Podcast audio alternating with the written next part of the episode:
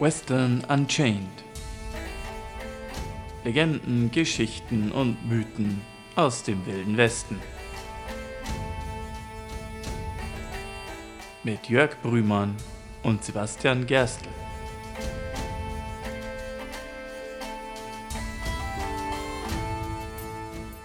Herzlich willkommen zurück bei Western Unchained, den Western Podcast, wo wir über Geschichten, Legenden und Mythen aus dem wilden Westen reden. Ich bin der Sibi. Und ich bin der Jörg. Und wie wir beim letzten Mal schon angekündigt haben, geht es diesmal um Gold. Gold!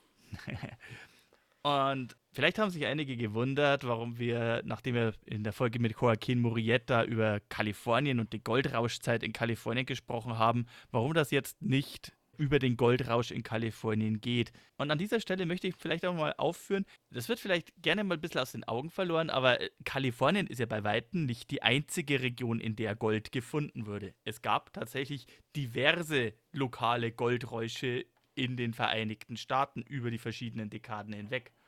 Da gibt es einige auch sehr traurige Fälle, wenn man das so will. Es gab in den 1830ern zum Beispiel den Goldrausch in Georgia, der zur Vertreibung der Cherokee-Indianer geführt hat und zu dem berüchtigten Trail of Tears. Das ist auch so eine Episode für sich, die mal angegangen werden soll, aber die eher traurig und schwer verdaulich ist. Wir hatten in der Folge zu Polybimis erwähnt, dass als dann in Kalifornien der Goldrausch zu Ende geht, sich die Goldsucher nach Idaho verlagert haben. Es gibt den Goldrausch von South Dakota, um den sich ja die berüchtigte Western-Serie Deadwood dreht, effektiv. Ja, auch das gehört nämlich zu den Goldrausch-Episoden. Und schlussendlich, last but not least, der letzte große Goldrausch, der auch noch mal in das entlegenste Territorium geführt hat, wo der wilde Westen sich auch noch einmal aufgebäumt hat. So, wir gehen jetzt wieder in die späte Phase des wilden Westen. Es ist der Goldrausch von Alaska, der berühmte Goldfund am Klondike. Ja, wir kennen ihn, also zumindest die Leute, die Dagobert Duck Comics gelesen haben, wissen, dass der Mann mit Goldfund am Klondike reich geworden ist. Und auch wenn Dagobert Duck eine fiktive Figur ist, der Klondike ist es sicher nicht. Mhm. Aber wie viel weißt du wirklich über den Goldrausch am Klondike, Jörg? Äh, herzlich wenig. Ähm, ich weiß, dass es ein bisschen was mit der Geschichte von Alaska zu tun hat. Alaska kam ja relativ spät zu den Vereinigten Staaten. Es ist gekauft worden von Russland. Mhm. Und die besondere Eigenschaft, wenn man sich mal die Karte ansieht, ist, dass es kaum Verbindungen zwischen Alaska und dem restlichen Amerika gibt. Äh, viel Kanada dazwischen, könnte man sagen. Und der Weg dorthin ist sehr, sehr beschwerlich. Wir sprechen natürlich von der Zeit, wo es da noch keine Eisenbahn gab, kein Flugzeug, sondern man sich in den meisten Fällen zu Fuß dahin auf den Weg machen musste. Mhm. Allerdings. Und es haben sich vielleicht im Laufe der Zeit dann auch diverse Leute gefragt, ah, da wird sich Russland ordentlich in den Hintern gebissen haben. Warum hat Russland 1867 war es übrigens, Alaska an die Vereinigten Staaten verkauft und dann wurde da Gold gefunden. Das hätte ja dem russischen Zahnreich wahrscheinlich auch sehr weiterhelfen können. Ähm, der Punkt ist der, als Russland beschlossen hat, das Territorium zu verkaufen und da mit einem Schlag hier an die USA über 580.000 Quadratmeilen neues Territorium abzutreten, da hat tatsächlich die Überlegung, ob da vielleicht auch Gold sein könnte in Alaska, durchaus auch eine Rolle gespielt und Russland hat trotzdem beschlossen, Alaska zu verkaufen. Vielleicht so als bisschen als Vorgeschichte. Also Russland hatte als erstes den äußersten Zipfel von Alaska besiedelt und quasi für Russland in Anspruch genommen, noch bevor sich das britische Empire dann im unmittelbar benachbarten Gebiet, was dann irgendwann Kanada werden sollte, ausgebreitet hat. Allerdings haben da kaum Siedler gelebt. Das waren überwiegend, so wie es im Western-Szenario man sich überlegt, dass da die Trapper und die Fallensteller gab, waren das quasi auch russische Äquivalente, die in erster Linie dort waren, um zwei Sachen zu fangen: Wale und Otter. Mhm, ja. Das Dumme war nur, die waren so ergiebig damit. Anfang des 19. Jahrhunderts wurde für Alaska irgendwie noch so eine Population von etwa 300.000 Meeresotter oder also die, die lokalen Otter äh, eingeschätzt. Und bis zum Jahr 1850 waren die nahezu komplett ausgerottet. Das heißt, für die russischen Pelzfänger gab es da in den Augen der entsprechenden Handelsgesellschaften nichts mehr zu holen. sehr auch zum Leidwesen der Aleuten des indigenen Volkes, das die Inselkette zwischen Alaska und Russland entlang der Beringsee besiedelt haben. In Alaska selber gibt es auch indigene Stämme, eben Natives. Das sind die Tlingits und die Tagish. Ähm, da kommen wir auch noch zu. Das hat da leider auch nicht allzu gute Auswirkungen gehabt auf die. In jedem Fall, ähm, als dann Russland beschlossen, äh, überlegt hat, das Territorium zu verkaufen, war durchaus die Überlegung da, dass vielleicht bislang unentdeckte Goldreserven dort sein könnten in Alaska. Das Problem für Russland war, naja, Alaska ist, wenn nicht gerade massives Packeis zwischen Kamtschatka und, und Alaska herrscht, gibt es einfach keinerlei Landverbindung zwischen dem russischen Zarenreich und diesem entlegenen Überseeterritorium. Äh, gleichzeitig besteht immer die Gefahr, dass man in Konflikt mit Großbritannien gerät. Und sollte dann ein Krieg mit Großbritannien ausbrechen, ist die Dominion of Canada genau nebenan. Die ist viel größer und äh, die Briten haben sehr viele, sehr viel mehr verbündete Truppen dort, sodass also mhm. also Alaska, sodass die Gefahr besteht, sollte ein Krieg ausbrechen, wird das Territorium in Windeseile von den Briten überrannt und dann haben die Russen gar nichts mehr davon. Und da auch gerade im 19. Jahrhundert zunehmend äh, in den USA dieser Geist des Manifest Destiny sich ausgebreitet hat, diese Idee, dass man ja die Demokratie der Vereinigten Staaten eigentlich auf die gesamten Amerikas und nicht nur auf das, was die Vereinigten Staaten von Amerika sind, ausbreiten könnte, wurde die Überlegung gemacht, treten wir doch das Territorium Alaska ab. Mhm. Da hat man sich in der Zeit ganz schön lustig auch drüber gemacht. Man äh, hat gerne den Verkauf von Alaska an die Vereinigten Staaten für 7,2 Millionen Dollar in der Zeit gerne als Stewards Folly oder Stewards Icebox bezeichnet, in Anlehnung an den Namen des Staatssekretärs, der diesen Verkauf, ein, diesen Deal eingefädelt und verantwortet hat. Aber, naja, der spätere Goldrausch am Klondike sollte, zumindest in den Augen vieler, spätestens dann diesen Irrtum, diesen Irrglauben in bester Hinsicht wieder gut machen. Und so ein bisschen ein Anhaltspunkt, äh, wie das dann später aussehen könnte und was da eigentlich dieser Goldrausch ausgelöst hat in dieser Massenbevölkerung, bietet eine Zeitung, die ich gefunden habe. Das ist der Seattle Post Intelligencer in Seattle, Bundesstaat Washington, mhm. vom 17. Juli 1897. Sonderausgabe. Und ich werde jetzt nicht einen einzigen Artikel aus dieser Zeitung vorlesen, denn die achtseitige Sonderausgabe geht einzig und allein um ein Thema. Und ich lese einfach mal die oh, Überschrift okay. vor auf der allerersten Seite, gleich unter dem Vermerk 9 Uhr Edition. Die Überschrift lautet Gold, Gold, Gold, Gold. Ja, das ist ein sehr eindeutiges Thema. Mhm. Ähm, das lässt auch keine weiteren Fragen offen, worum es in dieser Sonderausgabe geht. Ja, ähm, und du hattest ja in der Folge mit Polly Beamis, hattest, äh, wo wir ja über die Goldgräbercamps in Idaho gesprochen haben, hattest du ja mal die Mutmaßung angestellt, Jörg, ob es denn wirklich irgendwie verbrieft jemanden gibt, der durch diese Goldsucherei reich geworden ist. Mhm. Ja nun, dieser Artikel gleich unter dieser namhaften und prägnanten Überschrift geht weiter. 68 reiche Männer befinden sich auf dem Steamer Portland. Okay. Steht direkt unter dieser großen Überschrift. Oh, immerhin, 68. Ja, weiter geht's mit Stapel von gelbem Metall. Einige haben 5000 Dollar, viele haben mehr und einige bringen jeweils 100.000 Dollar mit sich. Auf dem Dampfer selbst befinden sich 700.000 Dollar Metall. Hm. Und man muss, dazu, man muss dazu erwähnen, dass es das zweite Schiff aus Klondike, das in Kürze eingetroffen ist, denn zwei Tage vorher ist ein weiteres Goldsucherschiff aus Klondike in, äh, äh, in San Seattle? Francisco eingetroffen. Ah, in San Francisco. In San Francisco. Das ist eine Sondermeldung aus San Francisco in dieser Seattle-Zeitung. Ähm, die neuesten Nachrichten aus dem neuen Eldorado treffen diesen Morgen ein. Diese Zeitung enthält Interviews mit jenen, die aus dem weiten Norden gekommen sind, mit neu errungenen Reichtümern. Es gibt jede Menge Geld, aber nur die wahrhaft Wagemutigen und Ausdauernden können es sich sichern. Dann auch eben gleich mit dem Vermerk, niemand sollte ohne eine hinreichende Ausrüstung auch nur versuchen, äh, das Glück in dieser entfernten Region herauszufordern.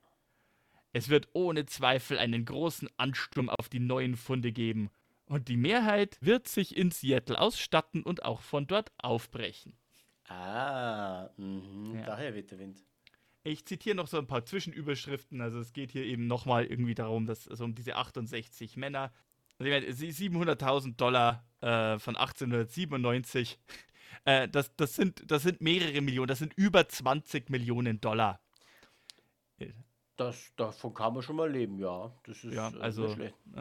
Also 20 Millionen Dollar verteilt auf 68 Leute ist ein guter Schnitt, würde ich sagen.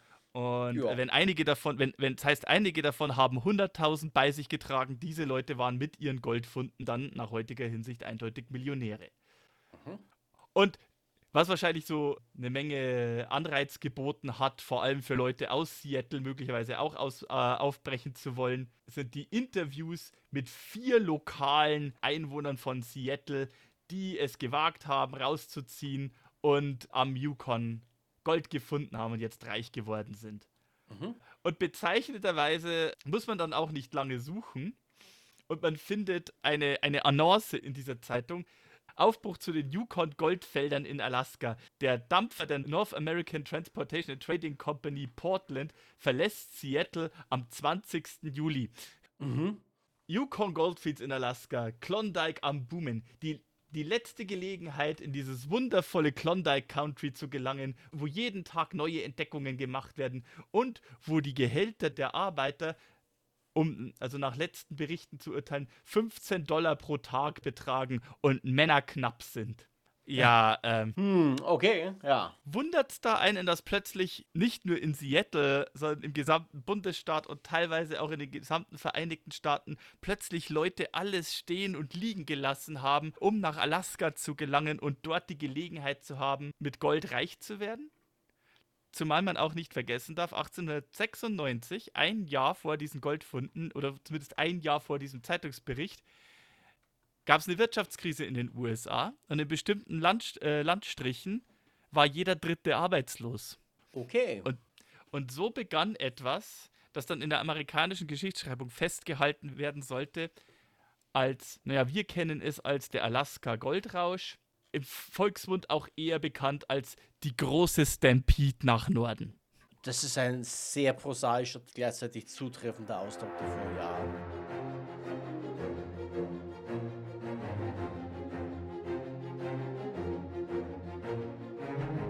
Man muss jetzt dazu sagen, also diese Zeitung, die ich zitiert habe, war wie gesagt aus dem 17. Juli 1897, mitten im Sommer. Mhm. Ähm, und die Annonce hat es auch bereits gesagt, das ist der, der, der, der Steamer, also der Dampfer, der da ausläuft, ist das letzte Schiff, das für eine lange, lange Zeit nach Alaska fahren wird. Mhm. Alaska ist mit dem Schiff, wie du schon sagst, nicht so leicht zu erreichen. Aber rollen wir nochmal ein ja. bisschen zurück. Der Goldrausch wurde vielleicht diese ganz große Stampede nach Norden die die Massen in Bewegung gesetzt hat, wurde vielleicht durch diesen Zeitungsartikel und andere Zeitungsartikel wie diesen ausgelöst. Die Funde waren hingegen deutlich früher. Mhm. Und also man darf jetzt nicht vergessen, wie gesagt, die Vereinigten Staaten haben Alaska 1867 bereits erworben. Da haben außer den Natives bislang, also den Tlingit und den Tagish und ein paar russischen Trappern, haben nicht viele mhm. dort gewohnt. Es sind aber trotzdem zwischen, den 18, zwischen 1870 und 1890 schon so, eine, eine gewisse Anzahl, mehrere hundert, an hoffnungsvollen Trappern und auch Goldsuchern in die Gegend gekommen. Das mhm. waren sehr häufig welche, die zum Beispiel bei den Goldräuschen oder bei den Goldsuchen in Idaho zu spät gekommen waren und noch weiter weggezogen sind, um jetzt ihr Glück nochmal in diesem neuen Gebiet der Vereinigten Staaten zu suchen, das möglicherweise noch nicht so sehr in Beschlag genommen wurde. Das ist ja so ein bisschen ein Klassiker, ne? Also der, der Trapper, der quasi immer noch ein Stück weiter geht, dahin, wo sonst keiner ist. Genau. Und äh, wo du es dann auch so sagst, also das mit den Trapper dann eben auch, es gab auch durchaus welche, die beschlossen haben, die waren vorher in Montana und in Wyoming, aber wir, haben, wir hatten es ja in früheren Folgen, spez speziell denen zur Open Range, gerade in den 1870ern hat in Montana und in Wyoming die Rinderzucht überhand genommen, die naja, der Büffel wurde, die Bisons wurden vertrieben, aber auch anderes Wild wurde rausgetrieben. Und wenn man also noch sein Glück versuchen wollte mit Fallenstellerei oder ähnliches oder den Eindruck hatte, hm, jetzt werden diese Territorien auch schon so überlaufen und zu zivilisiert, naja, dann zieht solche Leute halt eben weiter in die noch entlegeneren, noch unwirtlicheren Flecken. Und das war mhm. so ungefähr die Mischung an Leuten, die in den Jahren vor dem Goldrausch ihren Weg nach Alaska gefunden haben. Gab natürlich noch ein paar andere. Es gab in der Nähe des äh, Yukon River bereits eine Siedlung mit ein paar hundert Leuten namens Skagway. Da gab es auch bereits eine mhm. Fur Trading Station, also eine Fellhandels, einen Fellhandelsposten, die in erster Linie eben mit den Natives dort, den Tlingit und den Tagish, Handel getrieben haben. Da war nicht so viel Bedarf da. Die, die Indigenen haben in erster Linie die Pelze dorthin gebracht, die hat man ihnen abgenommen. Im Gegenzug hat man eben mit Nahrungsmitteln oder ähnlichen Sachen gegengehandelt. Alles sehr low-key, nicht sonderlich, nicht sonderlich groß. Wie gesagt, es war eine recht bevölkerungsarme Gegend. Aber trotzdem, es haben mhm. in verschiedenen Orten trotzdem immer wieder Leute versucht, nach Gold zu schürfen erste Gerüchte, wonach Leute bereits in Alaska Gold gefunden haben sollten, sind bereits so um 1883 aufgetaucht. Aha. In den späten 1880ern, so ab 1886, haben sich so in der Gegend, so im, im Yukon Valley, also in dem Tal, wo der Yukon, der Fluss Yukon durchläuft, vielleicht so einige hundert Goldsucher angesammelt. Ich habe keine genauen Zahlen gefunden, einige hundert mehr wird es nicht. Die, die größte Stadt war Circle City 1893 gegründet, die irgendwie nicht, nicht so viele Einwohner hatte, aber bis 1896 wurde es als das Paris Alaskas bezeichnet, mit sage und schreibe mhm. gigantischen 1200 Einwohnern. Oh, ja, für Alaska ist das viel. Ja. Ich meine, innerhalb die Hauptstadt Alaskas, Anchorage ist, glaube ich, die Hauptstadt, ist äh, jetzt nicht besonders groß. Mhm.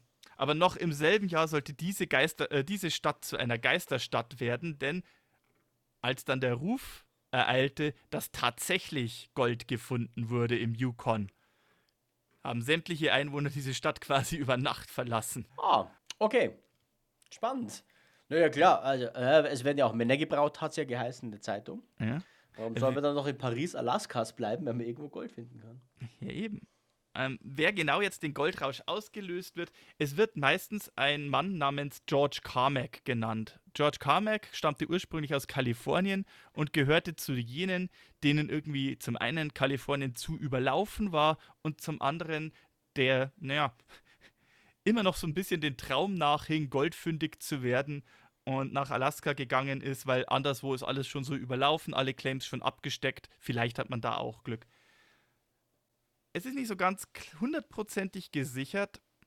Eine Erzählung sagt, es war gar nicht er selber, der eines Tages beim Tellerwaschen ein Nugget aus dem Yukon River gezogen hat. Mhm. George Carmack hatte sich tatsächlich äh, eine Native der Tagish zur Frau genommen, mhm. Shortla, und lebte mit ihr und ihrem Bruder, meistens Kukum Jim genannt, oder auch Keish, mhm. seinem Native-Namen. Also lebte mit seiner Frau und deren Bruder zusammen. Vielleicht an der Stelle mal ein Einschub. Ähm, wir haben bisher relativ wenig und selten über indigene Themen hier geredet. Und das, das hat durchaus einen Grund, weil ich meistens sehr damit kämpfe, wie wir dieses The Thema sensibel angehen kann. Ich meine, inzwischen ist es hingehend anerkannt, dass den Natives in den Vereinigten Staaten, gerade auch in der Wildwestzeit, aber auch bis heute zum großen Teil noch, äh, übel mitgespielt wurde und dass Diskriminierung und Rassismus da eine sehr große Rolle gespielt hat. Jetzt, wenn ich auf George Carmack persönlich Bezug nehme, finde ich jetzt nicht unbedingt Anhaltspunkte, dass er persönlich Rassist gewesen ist. Ähm, er hat sich eine Tagish zur Frau genommen und hat auch mit der Familie zusammengelebt. Das haben auch einige in Alaska getan. Man, was ich nie tun werde und was ich auch künftig nie tun werde, und wenn euch das zu preachy wird, wir haben Timecodes unter, in der Beschreibung hier stehen, dann springt zur nächsten Passage, aber ich muss das jetzt hier an dieser Stelle loswerden. Was ich nie tun werde, ist, wenn sich ein Weißer eine Indigene, eine Native, eine Indianerin zur Frau nimmt, äh, dass ich diese als Squaw bezeichne. Das ist etwas, das habe ich auch erst im Verlaufe dieses Podcasts im Austausch und im Gespräch mit einigen Leuten und tatsächlich auch mit einer äh, mit Native-Wurzeln gelernt. Und hier wird sehr deutlich, wenn wir über, das, über die ganze Sache in Alaska und über den Goldrausch reden, wird sehr deutlich. Man hängt hier oft dem Irrglauben an, dass quasi eine indianische Frau äh, oder das Indianer quasi das Äquivalent der Ehefrau oder so als Squaw bezeichnen.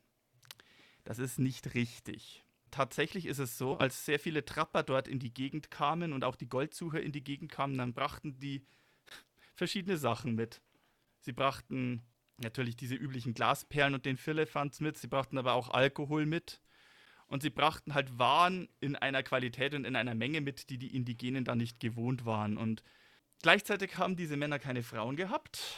Und was halt oft in Gesellschaften und Gegenden passiert, wo sehr wirtschaftsstarke Männer oder äh, Bevölkerungsgruppen kommen und auf wirtschaftsarme Bevölkerungsgruppen geben, die nicht viel anzubieten haben als äh, an Ressourcen außer Frauen. In diesem Kontext, es ist einfach so, Squaw bedeutet nicht Frau, Squaw bedeutet auch nicht Ehefrau, Squaw bedeutet effektiv Prostituierte oder Hure.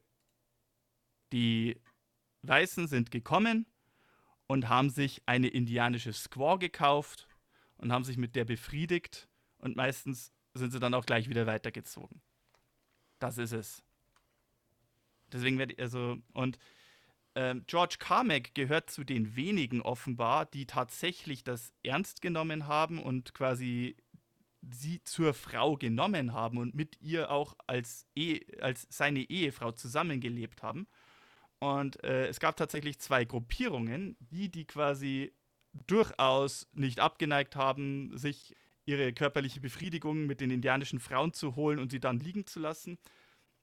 Und die anderen, wo die erste Gruppierung spöttisch diese Leute als Squaw-Männer bezeichnet hat. Ne? Mhm. Was im Endeffekt einfach bedeutet, du hast eine Hure zur Frau genommen. Und äh, ich habe mindestens eine, eine Quelle in der, aus der Zeit gefunden, wo quasi das sich übersetzen äh, lässt mit, warum sollte man sich eine Kuh kaufen, wenn man die Milch auch so haben kann? Ei, Okay. Also auf dem Niveau ist es. Und in den USA gibt es sehr viele Bestrebungen und Bewegungen, Orte, die quasi irgendwie den Namen Squaw im Titel tragen, inzwischen umzubenennen und dergleichen, um einfach diese, diesen unliebsamen Beiklang endlich und, und dieses Missverständnis, das halt immer noch in den Köpfen von vielen, die irgendwie wildromantische Vorstellungen am Wilden Westen haben, zu beseitigen das kommt irgendwie bei uns so nicht an, weil Karl May hat das schon falsch verstanden und in seinen Schriftstücken so festgehalten und deswegen wird das irgendwie als eine falsche, so, so haben die die bezeichnete Redewendung verwendet oder äh, gebräuchlich. Nein, ich, ich, ich laufe ja auch nicht rum und bezeichne irgendwie jede Frau, die ich auf der Straße sehe, hier, egal ob sie verheiratet ist oder nicht, einfach mal reflexartig als Hure. Das mache ich nicht. Und deswegen mhm. werde ich auch das Wort Squaw nicht verwenden.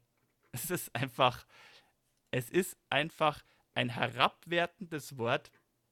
Und das ist auch nicht irgendwie aus dem Kontext gerissen, sondern halt auch wirklich so gemeint. Und im Kontext hier mit, diese, mit diesen Klondike-Siedlern wird das leider sehr offensichtlich. Tut mir leid, mhm. wenn ich da mhm. jetzt irgendwie so ein bisschen äh, hier einen, einen Stimmungsdämpfer reinhaue, aber es musste ich jetzt an dieser Stelle mal loswerden. Okay. Okay. Anyway, ähm, Einige sagen, dass George Carmack derjenige war, der den Gold Nugget äh, aus dem Flussbett gezogen haben. Andere sagen, es war tatsächlich sein Schwager, der Tagish Native Skookum Jim, der den Gold Nugget gefunden hat und als allererstes zu seiner Schwester gebracht hat, die dann beraten, beraten und überlegt haben, was werden sie tun. Denn als Native da sind wir wieder mit den rassistischen Strömungen, werden sie es sehr schwer haben, diesen Claim eintragen lassen und quasi gegenüber den Behörden oder irgendjemand anderem als ihren Claim beanspruchen zu können. Klar, das ist ja auch, äh, das hatten wir auch in der Oklahoma-Folge schon, dass es mhm. für Indigene sehr, sehr schwer ist, eigenes Land dann wieder zu erwerben. Richtig, da hatten, da hatten wir ja auch die Auseinandersetzung, Konflikte. Deswegen war es umso günstiger, dass seine Schwester eben ja mit einem weißen Amerikaner verheiratet war und so fiel es George Carmack zu, den ersten Claim am Yukon für sich zu registrieren und abzustecken. Der Goldfund war am 16. August und einige Tage später kommt dann auch die offizielle Bestätigung, ja, entlang diesem, diesem Abschnitt des Yukon River wird im Flussbett Gold in größeren Mengen gefunden.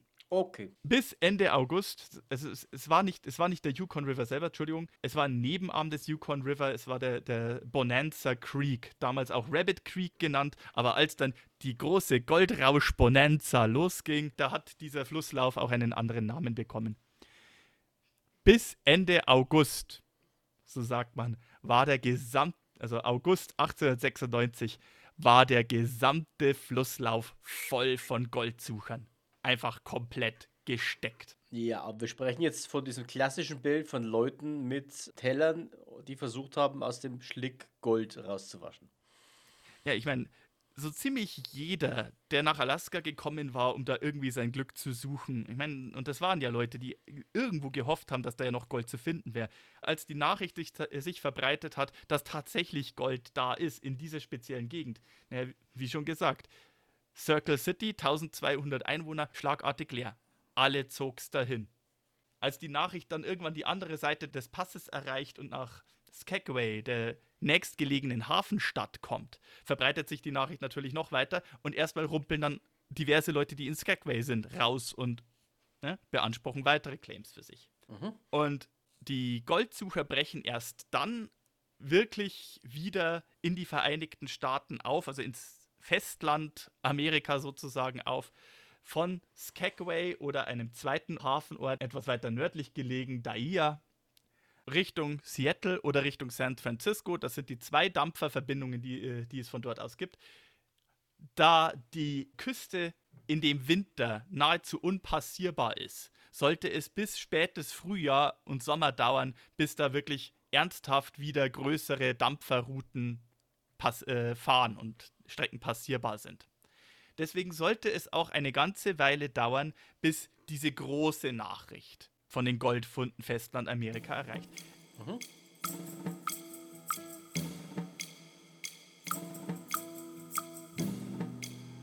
Es ist nicht so, dass es bis Juli 1897 gedauert hätte, bis überhaupt jemand in Amerika von diesen Goldfunden erfährt. Tatsächlich sind schon immer wieder im Laufe des Jahres 1896 oder Frühjahr 1897 Leute auf den einen Weg oder den anderen wieder in die Staaten gekommen.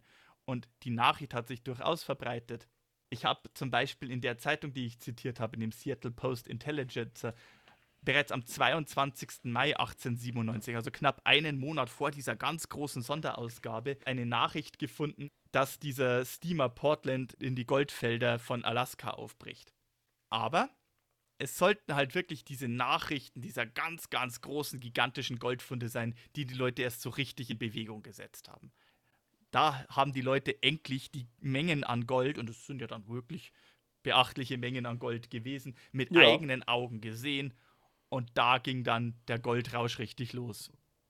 Äh, wie gesagt, Kontinentalamerika war in einer Wirtschaftskrise und die Wirtschaftskrise war unter anderem auch deswegen ausgelöst, weil in den Jahren zuvor die Goldfunde in anderen Regionen, in Idaho, in Kalifornien, stetig und stetig nachgelassen haben. Und die US-Währung war allerdings goldgestützt. Ja. Dass jetzt Gold gefunden wurde, das hätte für viele Leute in ihren Augen schlagartig die Lösung sämtlicher Probleme bedeutet. Übrigens hier noch ein kleiner Exkurs. Goldgestützte Währung tatsächlich auf den Dollarscheinen aus. Es gab verschiedene Dollarscheine im Wilden Westen, und zwar den Golddollar und den Silberdollar. Und zwar je nach, ne, je nach der Wertmetalldeckung des Geldes, weil auf diesem Scheinen tatsächlich auch drauf stand, für diesen Geldschein bekommst du bei der Federal Bank der United States of America so viel Gold. Mhm. Und diese, diese Wirtschaftskrise, die ich erwähnt habe, von 1896, die ist unter anderem deswegen ausgelöst worden, weil in den letzten drei Jahren ähm, der Silberpreis ziemlich schlagartig an Wert verloren hat und damit auch die Währung der Vereinigten Staaten massiv nachgelassen hat. Und es hat halt an nötigen Ressourcen an Gold gefehlt, um diesen Kursverfall und diesen Wertverfall aufzuhalten. Ja, übrigens, der, der US-Dollar war bis 1974 Gold gestützt, bis zum Bretton Woods-Abkommen. Hm. Also relativ lang. Seitdem gibt es übrigens jetzt diese, diese, ein Staat muss so und so viel Gold in der Hinterhand haben, um seine äh, Währung zu decken, nicht mehr. Mhm. Jedenfalls nun brechen also von Washington und von Kalifornien haufenweise Leute Richtung Alaska auf. Insgesamt mindestens 100.000 Leute sollten sich im Verlauf des Herbst und Winters 1897 auf dem Weg nach äh, Richtung Alaska machen. Wer sich's leisten kann, bucht noch eine Passage auf einen der letzten verbliebenen Dampfern, die noch irgendwie bis Herbst 1897 in Skagway oder in Diea eintreffen. Die wenigsten können sich das leisten. Und jetzt beginnt das, was man halt wirklich sich ausmalt. Diese Bilder, die man im Kopf hat. Lass, äh, Leute lassen alles stehen und liegen, was sie gemacht haben. Leute reißen sich quasi noch in ihren General Store, in dem sie gearbeitet haben, die Schürze runter, verkaufen alles, was sie haben, um sich irgendwie eine Spitzhacke, ein vielleicht noch so gebrechliches Maultier oder sonst was leisten zu können. Preise für Pferde, teilweise auch wirklich für alte Schindmähren, die äh, eigentlich schon abgedeckt werden sollten, sind, sind plötzlich von einem Tag auf den anderen das 30-fache, äh, um das 30-fache gestiegen. Ja, Inflation und so. Inflation würde ich das nicht nennen, das ist halt einfach Angebot und Nachfrage. Ja, plötzlich stimmt. wollen. Plötzlich will jeder Spitzhacken haben, plötzlich will jeder Pfannen und äh, Gold Goldwaschgeschirr haben. Plötzlich braucht jeder Schlafsäcke. Plötzlich braucht jeder Pferde, plötzlich braucht jeder Schlittenhunde. Der Markt regelt. Der Markt regelt. Und Leut, also Leute ver, veräußern wirklich alles. Und es kommt noch erschwerend hinzu. Zu dieser gesamten Grundausstattung, die sie brauchen, schreiten jetzt die kanadischen Behörden ein, die irgendwie so eine gewisse Panik kriegen, dass da jetzt zigtausende an Leute sich in Bewegung setzen, weil die, die ja nicht über den Dampfer direkt nach Alaska kommen, naja, die müssen auf den Landweg durch Kanada durch. Die kanadischen Behörden befürchten aber, weil das, was da jetzt sich in Bewegung setzt, das sind jetzt nicht diese bereits erfahrenen Trapper und Goldsucher, die sich in den 1870ern und 1880ern nach Alaska aufgemacht haben, sondern das sind halt eben teilweise Leute, die ihr Leben lang, das sind irgendwie Buchhalter oder Leute, die ihr Leben lang äh, höchstens irgendwo hinter der Kasse in einem Laden gestanden sind und die wollen jetzt reich werden. Deswegen, Mhm. deswegen bestehen die kanadischen Behörden darauf, dass irgendwann niemand mehr das Land betreten oder niemand Richtung Alaska aufbrechen darf, der nicht mindestens einen Jahresvorrat an Lebensmitteln bei sich hat. Alles in allem. Die typische Goldgräberausstattung, die Mäntel und Schlafausrüstung, die man braucht und die Zelte, um in der Kälte des Alaska-Winters überstehen zu können, plus ein- Lebensmittelvorräte für ein Jahr, äh, da kommt gut und gern für eine Person bereits eine Tonne Gepäck zusammen, die irgendwie nach Kanada geschafft werden muss. Wenn die Leute dann irgendwann in Skagway oder Diea angekommen sind, auf einem Weg oder anderen, kommt ein harter Reality-Check. Denn, um in das Yukon Valley zu kommen, muss man erst einmal über die Coast Mountains gelangen. Mhm. Es gibt nur zwei Pässe, die über diese Berge von, äh, drüber führen und begehbar sind. Und nur einer davon das ganze Jahr. Das eine ist der White Pass, 45 Meilen lang und an einigen Stellen nur zwei Fuß breit. Also zwei Leute nebeneinander, unmöglich. Ein Pferd da durchzuführen, auch quasi unmöglich. Geschätzt 3000 Pferde tun im Herbst und Winter 1897 alleine am Weitpass eingehen, bei dem Versuch, da drüber zu kommen. Einer der jungen Goldsucher, die sich da auf den Weg machen nach Alaska, nach Klondike, ist ein Mann, der später Schriftsteller werden sollte, ein gewisser Jack London. Ja, berühmte amerikanische Schriftsteller. Äh, Ja. Wolfsblut, glaube ich, von ihm, ne? Unter anderem, ja. Also, äh, Ja, und Whitefang. Genau, und Wolfsblut spielt ja auch in dieser Zeit des Goldrausches, ne? Oder Call of the Wild, Ruf der Wildnis. Ne? Auch, Mhm. Ja. auch äh, Alaska Goldrausch. Äh, er gibt dem White Pass den Spitznamen Dead Horse Trail. Man kann sich vorstellen, warum. Der andere Pass ist beschwerlich, einerseits beschwerlicher, weil deutlich mehr Höhenmeter, hat aber den Vorteil, dass er nahezu den gesamten Winter offen bleiben kann, was das Passieren zumindest in der späteren Zeit einfacher macht. Das ist der sogenannte Der Chilkoot-Pass. der Chilkoot Pass, genau. Man kennt ihn übrigens, wenn ihr das Lucky Luke Heft am Klondike kennt. Da ist eine Abbildung drin, die genau dieses Bild vom Chilkoot Pass zeigt. Nämlich ein steiler Hügel und eine nicht enden wollende Reihe an Menschen, die im Gänsemarsch diesen Berg rauflaufen. Genau, so ein sehr ikonisches Bild, das immer Ja. mit dem Goldrausch assoziiert wird. Und das mit der, der langen Menschenschlange, man muss sich das jetzt so vorstellen am Chilkoot Trail. Der Chilkoot Trail ist 33 Meilen lang. Die Leute müssen eine Tonne Gepäck ohne Pferde darüber befördern. Sehr viele von denen keine erfahrenen Bergwanderer oder sonst irgendwie. Viele Indigene in der Anfangsphase finden die Indigenen das sogar sehr nützlich, bieten sich da als Träger an, so wie man es heute irgendwie so ein bisschen mit den Sherpas in Tibet kennt oder ja. in Nepal. Und helfen den Leuten nach und nach das Gepäck und die Ausstattung über diesen Chilkoot Trail, äh, Trail, zu tragen. Im Gänsemarsch hinter ihnen genau der nächste. Und bis man eine Tonne an Gepäck darüber hat, die kann man nicht auf einmal tragen.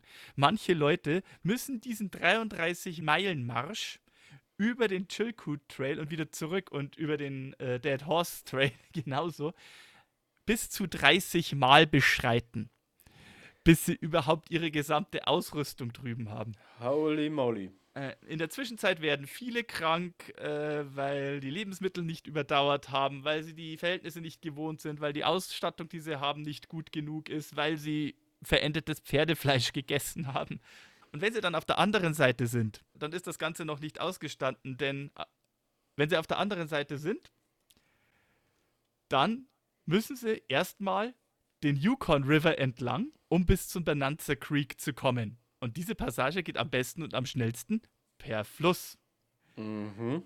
So wird dann geschildert, nachdem also irgendwie so über den Verlauf des Winters die Tausenden von hoffnungsvollen die noch nicht vorher aufgegeben haben und in Skagway hängen geblieben sind, wenn die es endlich geschafft haben, also es wird geschätzt, 30.000 Leute immerhin setzen sich im Mai 1898 auf der anderen Seite von Chilkoot Trail und Waldpass auf Booten in, Bewegen, in Bewegung. Viele von denen haben, die müssen die Boote auch erstmal vor Ort notdürftig zusammenzimmern. Hat nicht jeder Erfahrung mit es wird so schön, ich habe sowas gefunden, das beschreibt manche Boote sehen aus wie Särge, manche sind Särge, manche werden zu Särgen.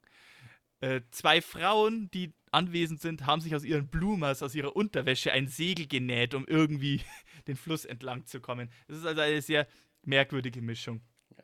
Wir halten übrigens an dieser Stelle mal fest, Menschen, die in ihrem Leben noch nie über Berge gegangen sind, kommen auf dem anderen Ende an und fahren jetzt mit Booten, obwohl sie noch nie im Leben Boot gefahren sind. Mhm. Die Reibungsverluste, bis dann tatsächlich diese Leute im Bonanza Creek auch angekommen sind, mag man sich jetzt besser auch nicht unbedingt vorstellen. Nee, nicht wirklich. Und fällt dir in dieser ganzen Angelegenheit ein großer, gigantischer Rechenfehler auf, Jörg? Wir schreiben inzwischen Mai 1898. Wann wurden die ersten ah. Goldfunde gemacht? Ja, vor einiger Zeit. August 1896. Ja, genug Zeit, dass alle Leute, die es irgendwie noch mit dem Schiff geschafft haben nach Alaska, schon lange ihre Claims abgesteckt haben, während der Großteil zu Fuß noch unterwegs ist. Und selbst die, die mit dem Schiff gekommen sind, die sind, noch, die sind bereits die Nachzügler, denn bis die eingetroffen sind, hatten die Goldsucher, allein schon die 1200, die äh, das Paris Alaskas im Stich gelassen haben, bereits ein Jahr und bis Mai 1898 fast zwei Jahre Zeit, den Yukon River oder den Bonanza Creek komplett abzugrasen. Ja. Mit anderen Worten, die besten Claims, die guten Claims und wahrscheinlich und wahrscheinlich auch die durchschnittlichen Claims sind schon längst alle weg. Das heißt, diese Menschenmasse, die sich unter erheblichen Reibungsverlusten einmal durch Kanada gewälzt hat, über Berge, über Flüsse, kommt an und es ist nur noch der Schrott über. Und das Einzige, was ihnen vielleicht noch bleibt, ist, in, ist in einer Mine von jemandem, der das Glück hatte, da schon seit zwei Jahren fast fündig zu sein, für ihn zu arbeiten und für einen vergleichsweise Spottpreis, Spottlohn, das Gold aus der Erde zu ziehen, wo ein anderer dann Profit mit scheffelt. Wie es auch heute in Alaska noch oft so ist. Nichtsdestoweniger, äh, es hat durchaus für einen gewissen Boom gesorgt. Skagway ist regelrecht explodiert. Von ein paar hundert Einwohnern vor 1896 hin zu 10.000 fast im Winter 1897. Hm, ähm, ja. Da ist es auch wenig verwunderlich wahrscheinlich, dass Skagway, so sagt man, vom Spät 1897 an bis Sommer 1898 im Endeffekt kontrolliert wurde von einer Bande an Ganoven, Trickbetrügern und, und Hochstaplern, die bekannt war als die Soap Gang, mhm. die, ihr, die ihr Hauptquartier hatte in Jeff Smiths Saloon, die von vielen Leuten im Ort als The True City Hall bezeichnet wurde. Also es gab ein, es gab ein Rathaus in Skagway, aber dieser Saloon war der True Äh, die, die True City Hall. Also diese Soap Gang hatte sich quasi perfekt darauf spezialisiert, wenn mal jemand tatsächlich fündig war und mit Gold ins Skagway angekommen ist, ihm das Gold natürlich sofort abzuknöpfen auf den einen oder anderen. Das war so mit gezinkten Kartenspielen und dergleichen äh, oder anderen Trickbetrügermethoden. Oder aber Neuankömmlinge, die irgendwie als hoffnungsvolle Goldsucher angekommen sind, hoffnungslos über den Tisch zu ziehen und ihnen auch noch das letzte Hemd abzuknöpfen. Ja. Ich wollte es gerade schon sagen, wenn du ein Mensch mit, äh, mit Raffinesse und wenig Moralvorstellung bist, dann war es eigentlich sogar sinnvoll, in Skagway zu bleiben und andere Leute auszunehmen, weil dir klar sein musste, dass wenn du da ankommst, eh schon nichts mehr da ist. Und wie gesagt, also da kommen dann die Leute an, äh, hoffnungsvoll und äh, am Ende des Tages für die wenigsten bleibt irgendwie was. Skagway boomt, blüht, da wird Geld rausgeprasst, aber die wenigsten Leute, die dort ankommen, haben auch was davon. Es gibt da so eine interessante Rechnung, die ich gesehen habe, die dann auch irgendwie die ganze Absurdität dieses Unterfangens zeigt. Es gibt eine Rechnung, die sagt, dass die gesamten Goldfunde des Jahres 1898 am Klondike 10 Millionen US-Dollar betragen haben. Das ist eine ordentliche Menge.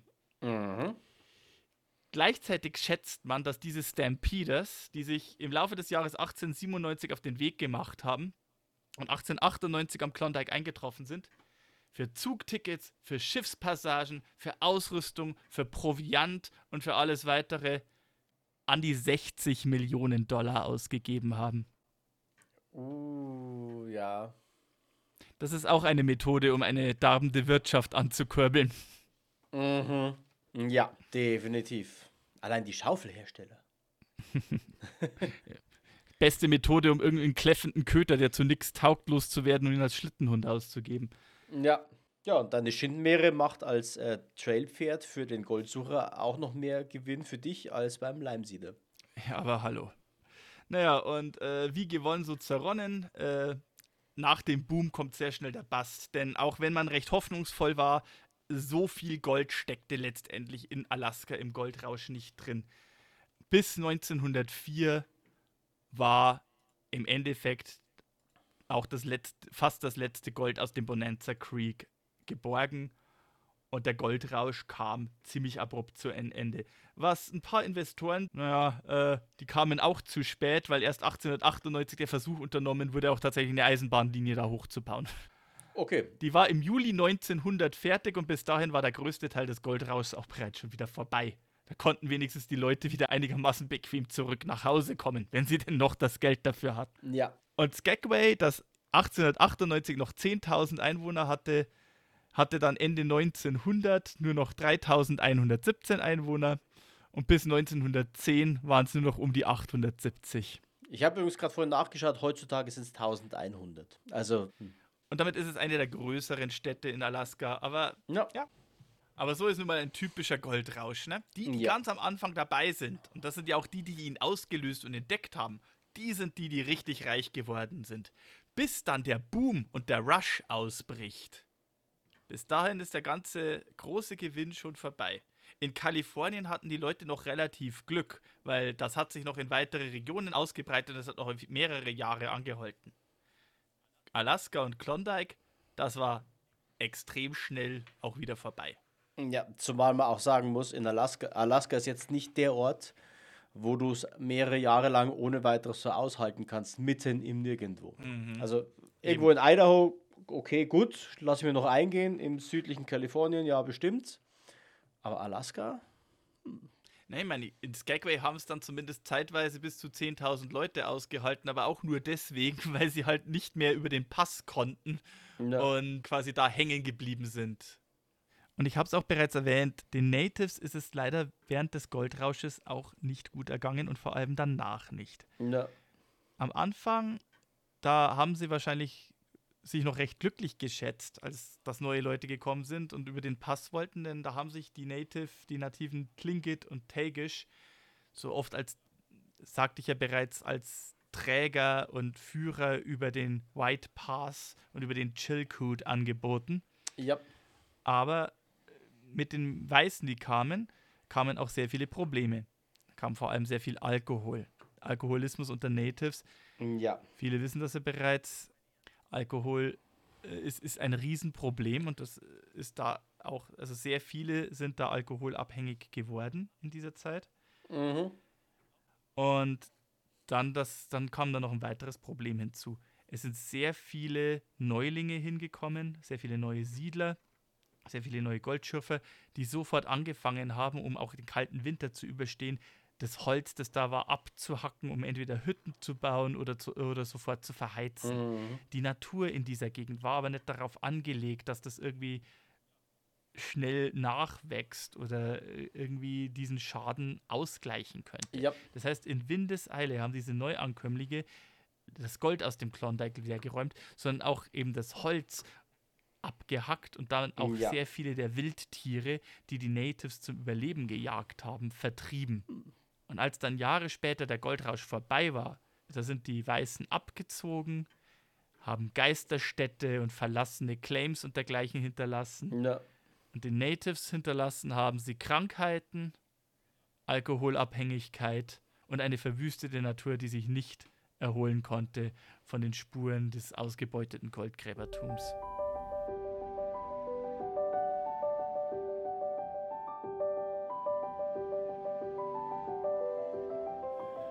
Ja, das war der Goldrausch und er ist einfach trotzdem in der amerikanischen Kultur fest verankert. Also Ja. Du hast es ja auch bereits erwähnt, oder wenn man an den Wilden Westen denkt, fest verankert. Du hast es ja bereits erwähnt, Lucky Luke am Klondike. Ja. Dagobert Duck hat seine erste Million am Klondike gescheffelt, ist also auch dort reich geworden. Äh, an dieser Stelle übrigens auch gleich die erste Empfehlung. Diesmal kein Film, sondern ein Comic. Das große Werk von Don Rosa. Onkel Dagobert, sein Leben seit Milliarden oder im Original The Life and Times of Scrooge McDuck. Was es also als Filme gibt, gibt es natürlich den Fil Filmklassiker Goldrausch von und mit Charlie Chaplin. Mhm. Hm? Ja. Braucht man, ja. glaube ich, nicht näher erwähnen. Ich habe lustigerweise. Ich besitze einen russischen Western. Das ist eine herrliche Ironie. Ja, ja äh, die Sowjetunion, Russland hat Westernfilme gedreht. Und es Mhm. gibt einen äh, russischen Western, der in Alaska des Goldrausches spielt. Äh, ein sehr anti-imperialistischer, antikapitalistischer Western, wie könnte es anders sein, wo der in Sibirien gedreht wurde als Stand-in für Alaska. Bitte mich nicht, äh, ich, ich kann kein Russisch, bitte mich nicht den Titel im Original äh, auszusprechen. Es, äh, übersetzt heißt es so viel wie Brot, Blei, Gold. Mhm. Ein, ein sehr skurriler Film, dauert 69 Minuten und ist, äh, ja, ähm, also, ja, die Russen haben Western gedreht, ja, sie sind sehr merkwürdig teilweise. Ja. Ähm, in jedem Fall. Übrigens, tatsächlich kleines Detail: äh, Am Klondike wird auch heutzutage noch Gold geschürft. Allerdings natürlich nicht mehr mit äh, Pfannen und Sieben, sondern im industriellen Maßstab. Gut, dann, wenn ihr sonst noch Fragen habt zu, zum Klondike, zu den Pässen, zu irgendwelchen Filmempfehlungen, habt ihr Fragen, Anmerkungen, haben wir irgendwas falsch gemacht? Mir ist aufgefallen, Anchorage ist nicht die Hauptstadt von Alaska, das ist Juneau. Äh, wenn euch sowas auffällt, schreibt uns eine E-Mail an westernunchained at gmail.com. Wir freuen uns auf euer Feedback. Wenn ihr Ideen habt für weitere Folgen, könnt ihr uns die natürlich auch schreiben. Immer wieder nehmen wir die gerne auf und machen dann eine Folge dazu.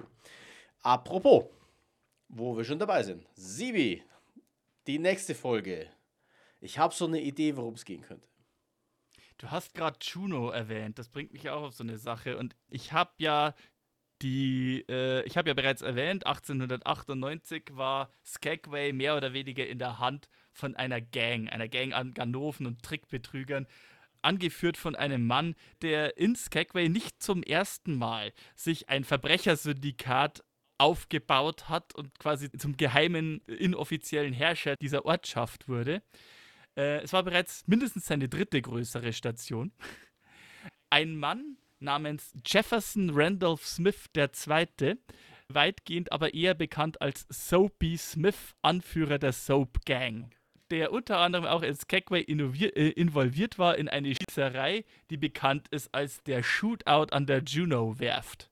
Ah, Ah, ja. Aber Da sind wir wieder. er ist eine sehr, sehr interessante Gestalt und ich finde, über den sollten wir mal auch ein bisschen mehr erzählen. Sehr gerne. Gut, dann kehren wir das nächste Mal wieder zurück nach Alaska. Und bis dahin, je nachdem, wann ihr das heute hört, äh, einen schönen Tag, einen schönen Abend, guten Morgen und bis zum nächsten Mal. Ciao. Adios und bleibt fest im Sattel. Ciao.